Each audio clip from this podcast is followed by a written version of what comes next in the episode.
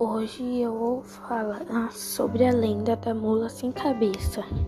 Então, diz a lenda que a mula sem cabeça, na verdade, é uma mulher que foi amaldiçoada por causa que ela namorava um padre. Então, toda meia-noite, quem passasse em frente a uma cruz, ela aparecia. Em toda de quinta para sexta, ela virava besta e se tivesse alguém perto dela, ela ia chupar os olhos e as unhas.